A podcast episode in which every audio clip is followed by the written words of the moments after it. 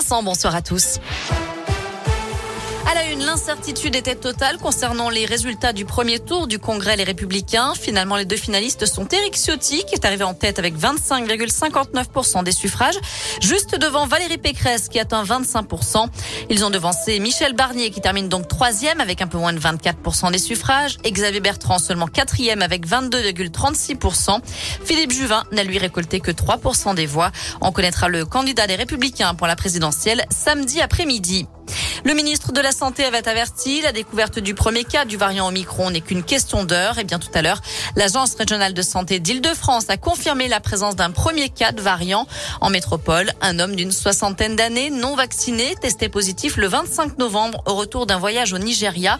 Son épouse est elle aussi positive, mais on ignore si c'est le variant Omicron.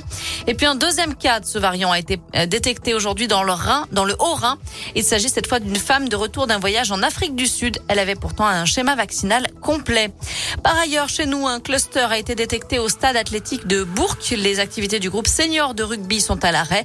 Une quinzaine de joueurs sont positifs au Covid actuellement. Les entraînements devraient reprendre la semaine prochaine. Dans l'actu aussi dans l'Ain, ce dramatique accident la nuit dernière à Belay, vers 1h du matin, une voiture a percuté un jeune homme de 20 ans en pleine rue pour une raison encore inconnue. La victime n'a pas survécu. Les deux occupants de la voiture ont été pris en charge en état de choc par les pompiers.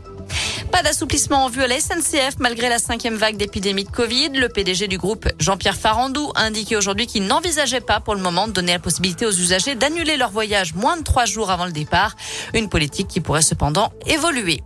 Enfin, avis aux fans de Maman, j'ai raté l'avion. La maison de Kevin McAllister, le petit garçon que ses parents oublient en partant fêter Noël, va être proposée en location sur Airbnb.